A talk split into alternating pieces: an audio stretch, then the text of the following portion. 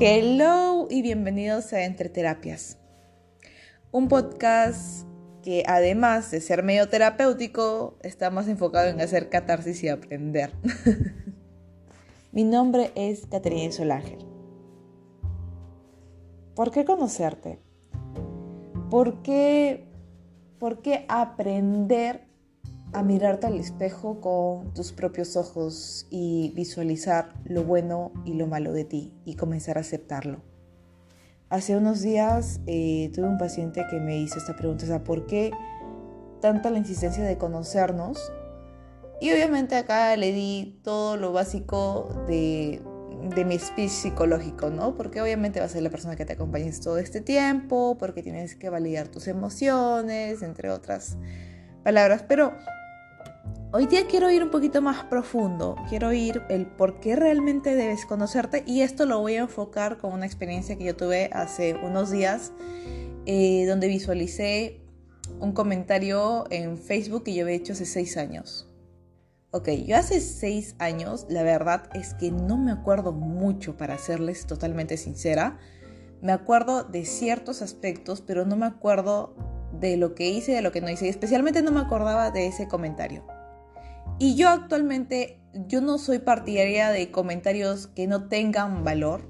Eh, no soy partidaria de comentarios que no sumen a las personas que hacen contenido. Es más, si yo noto que una persona que hace contenido no me gusta su contenido, pues simplemente eh, le doy next. Eh, no, no tengo por qué ser hate, no tengo por qué aplacar a la persona ni, ni darle mi punto de vista cuando no me lo ha pedido. Simplemente cada persona que hace contenido tiene un propósito y todos son libres de hablar. Pero eso en la actualidad yo lo comprendo, yo lo entiendo y yo lo hago. Pero, como dice la frase, a veces la vaca se olvida que fue ternera. Y pues este comentario me hizo quizás visualizar una parte mía que quizás hace tiempo no, no entendía o pensé que nunca la había tenido, pero sí la tenía cosas que yo antes criticaba de otras personas, pero ojo, yo también lo he pasado, yo también lo he tenido. Y ese comentario fue la evidencia exacta. A ver, para los chismosos, ese comentario se debió a que había una pancarta mal escrita, mal, este, no sé, no sé cómo decirlo, mal escrita. Y que hacían referencia a la universidad, no decir que universidad, este, como que una universidad de prestigio, dejando que su alumno publique un pancarta que no tenía absolutamente, eh, tenía errores ortográficos, gramaticales, entre otros. Y yo, otra persona que también sufrió con, con eso, pues comentando ahí, ¿no? Que obviamente, eh, no, no eh, que los profesores de mi universidad, porque yo pertenezco a otra universidad que no era tanto en ese tiempo de prestigio, ahorita no sé. Eh, hice una comparativa de universidades, o sea, una comparativa innecesaria, literalmente innecesaria. Pero yo leí ese comentario y dije, esto fui yo, o sea, esto, esto, esto yo lo hice, o sea, esto yo comenté, o sea, ojo, fue hace seis años, o sea, en ese tiempo yo pensaba muy distinto, actuaba muy distinto y mi tipo de ambición era distinta, inclusive hasta mis sentimientos, porque si yo, mi yo presente, se pone a analizar a esa chica, em, como les dije en varias ocasiones, yo nunca, o sea, en el pasado no me sentía suficiente. Pero ¿cómo llegué a descubrir que yo no me sentía suficiente? No es que, ay, no, se me prendió el fojito, no, o sea, yendo a terapia. yendo a terapia y analizando todos mis comportamientos y el por qué lo hacía. Y qué interesante que es conocerte, porque cuando te conoces, comienzas a entender por qué te comportas de tal forma y desde dónde tú accionas. Ojo, todos tenemos distintos puntos de vista, todos tenemos distintas, perdón, no distintos puntos de vista, todos tenemos distintas em, maneras de poder reaccionar ante algo que nos sucede en la vida. Pero no siempre las visualizamos.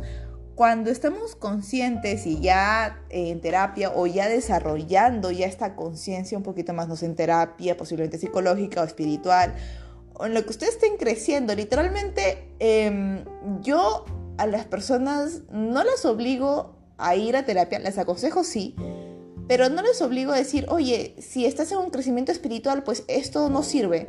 No, yo creo que yo tengo el pensamiento, y ojo, esa hace de mi experiencia, que todo suma, que todo te enseña algo de ti y que todo te, igual, es un escalón más.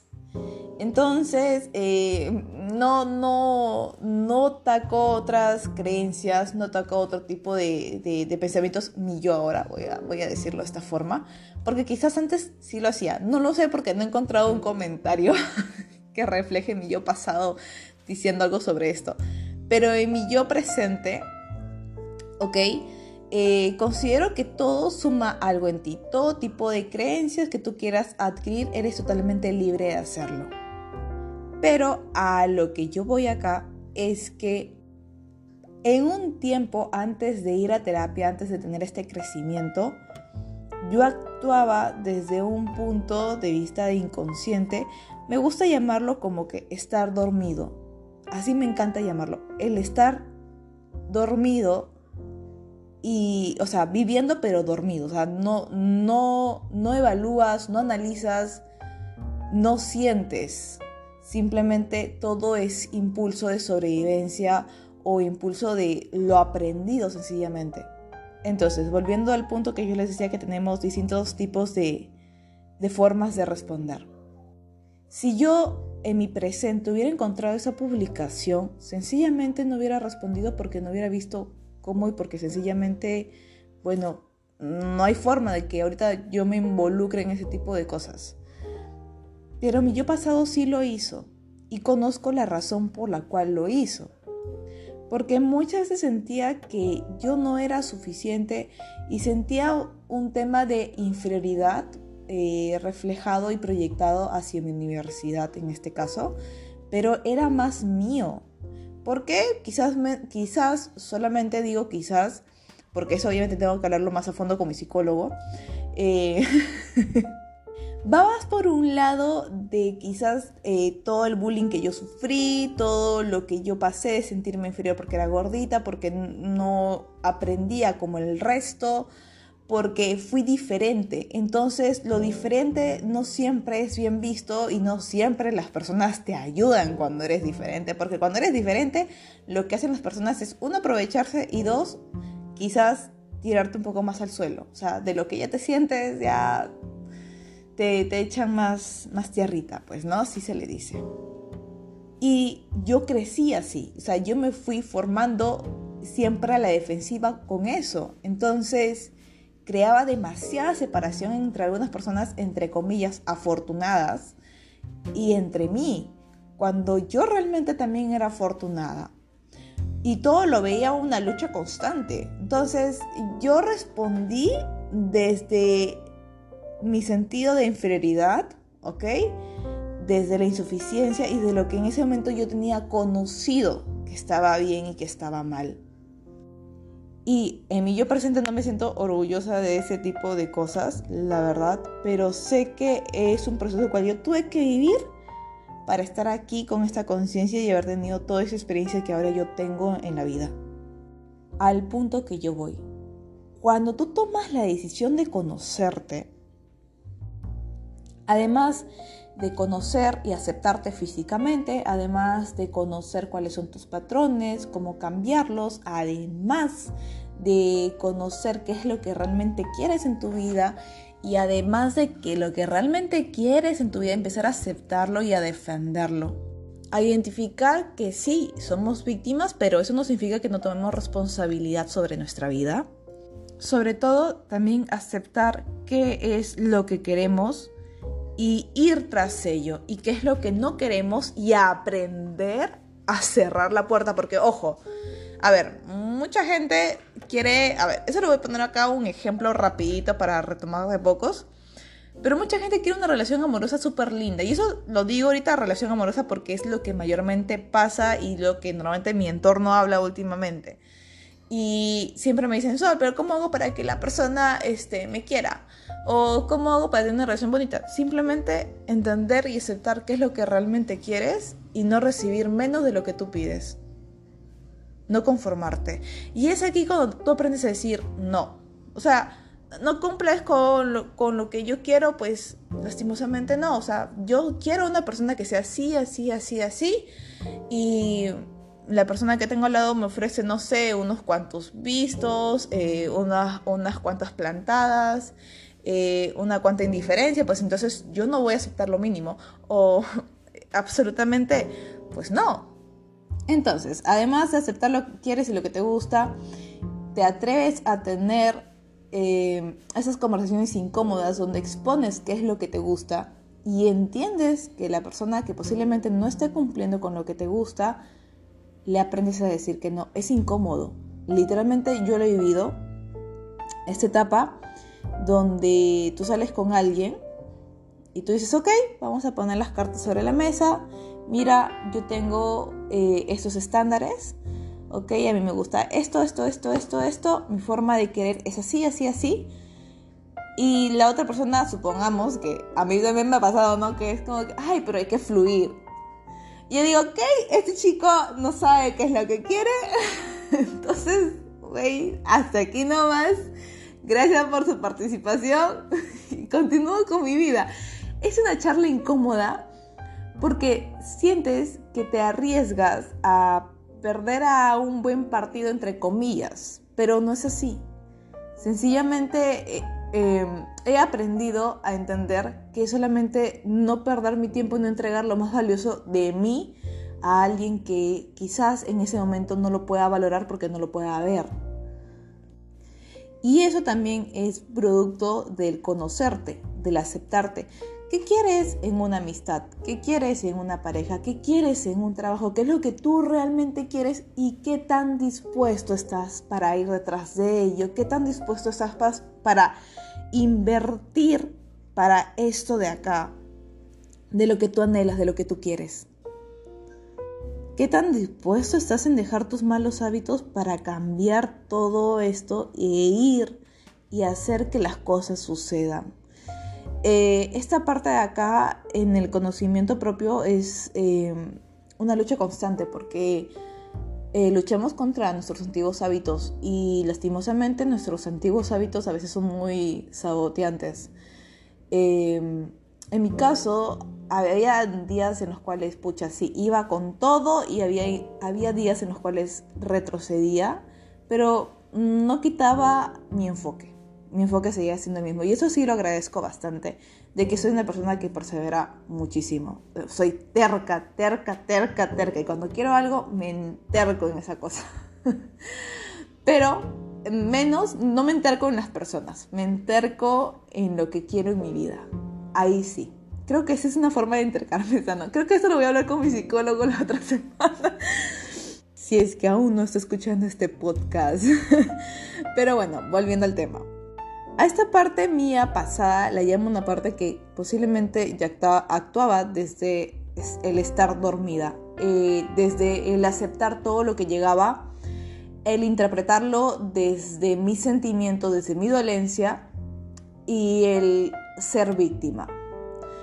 Pero cuando te conoces, eh, además de lo que ya les mencioné, que es que tú decías que es lo que quieres en tus relaciones y aceptarlo, es aprender a identificar cuáles son tus variables de riesgo, ¿ok? De qué, detona tu ansiedad, qué detona tu tristeza, qué detona tu inseguridad, qué detona tu sentirte inferior, qué lo detona y el por qué. Lo comienzas a conocer y comienzas a actuar de diferente forma, tener una respuesta distinta. Ok, antes actuaba desde el miedo, ¿ok? Y sí, esto me afectaba bastante y yo decía, si actúo del miedo, pues o bien me quedo callada o bien actúo impulsivamente. Pero si, si veo las cosas de diferente perspectiva, yo puedo actuar a base de mi salud mental o a base del sencillamente hecho de empatía o de otras situaciones en las cuales yo me podía proyectar y podía ser una situación mucho mejor. Entonces, cuando esto pasa, cuando te conoces, entiendes qué detona eh, estos, estas emociones eh, no positivas en tu vida, qué es lo que comunican estas, estas emociones también, y y también entiendes las diferentes formas que tú puedes responder a esto. Desde una forma antigua, la cual actuabas desde el miedo o la ansiedad o la tristeza, o quizás de una forma un poco más sana y comprenderla. Entenderla y mirar a otro lado, mirar qué puedo sacar de acá, qué puedo hacer esto, qué es, cuál sería la respuesta más sana que yo le puedo dar a esto. ¿no? Si la respuesta más sana es colocar un límite, si la respuesta más sana es sencillamente hablar con la persona de lo que yo me siento incómoda, si la respuesta más sana es eh, quizás eh, abrazar a la persona y decirle, oye, algo que yo tengo por entendido que quizás la persona lo sabía, pero como nadie es adivino, yo tengo que comunicar. Entonces, el conocerte no solamente te lleva al hecho de que te vas a acompañar en toda tu vida y que vas a validar tus emociones, sino te va a ayudar bastante en tu estilo de vida, a, poder comprender qué es lo que pasa en tu entorno, a tener un mayor manejo sobre él, ¿ok? Al tener una mayor posibilidad de respuestas y también sobre todo, algo que me encanta es poder elegir qué es lo que realmente quieres y, y, defender lo que realmente quiero. O sea, yo sé que una amistad quiero esto, una relación quiero esto, en el trabajo quiero esto. Entonces comienzo a elegir y comienzo a descartar. Y el tema de elegir y descartar, pues se cobra un precio. Uno, de descartar de tener miedo a sentirte sola, ¿ok? Porque si hablamos en relaciones, pues ese es la mayor parte del miedo de, de, muchas personas. En mi caso, pues eh, creo que está superadísimo. Em, escoger qué es lo que realmente quieres, si quieres emprender, si quieres ir por un, por un trabajo, estar dispuesto a ir detrás de ello y, apostar por, por que las cosas sucedan. Y sobre todo creo que me estaba olvidando de algo que es la confianza. La confianza, la confianza, la confianza hacia tu persona, del poder creer que sí lo puedes lograr, y sí lo vas a hacer. Si sabes quién eres, si sabes qué detona, si sabes a dónde quieres ir, confío que eres una persona capaz de ir detrás de ello y que lo vas a lograr. Bueno, este podcast termina aquí. Espero que te haya ayudado, espero que te haya impulsado a que escribas en tu cuadernito quién eres, qué es lo que te gusta, qué es lo que no te gusta Em, que escribas en tu cuadernito qué es lo que tú quieres en una amistad, en una relación y que no aceptes menos de eso. Y que sobre todo digas, ok, ¿qué es lo que me molesta? ¿Qué es lo que me genera ansiedad? ¿Cómo esto se manifiesta en mis relaciones, en las cosas que me incomodan? ¿Y desde qué punto estoy accionando? ¿Desde el miedo? ¿Desde la sobrevivencia? ¿O desde la empatía? ¿O desde el hecho de poder mejorar mi salud mental y cambiar mis patrones, ¿no? Lo dejo en la mesa, si quieren lo toman. o si pues no, pues continúa el siguiente, siguiente episodio. Realmente no los conozco, eh, veo las estadísticas en Anshore. Eh, no veo las personas que me escuchan, veo el porcentaje y veo que es un gran número y de verdad que me alegro de, me alegro de haber creado este podcast me alegro de llegar a personas. Eh, es increíble la evolución que tenemos en, en, cuanto a las redes y la comunicación. No sé si la persona que está escuchando esto necesitaba este consejo o si necesita pasarle a alguien más, pero realmente les agradezco por estar conmigo. Y a pesar que no los conozca o no sepa quiénes son, los quiero mucho. Gracias por estar. Chao.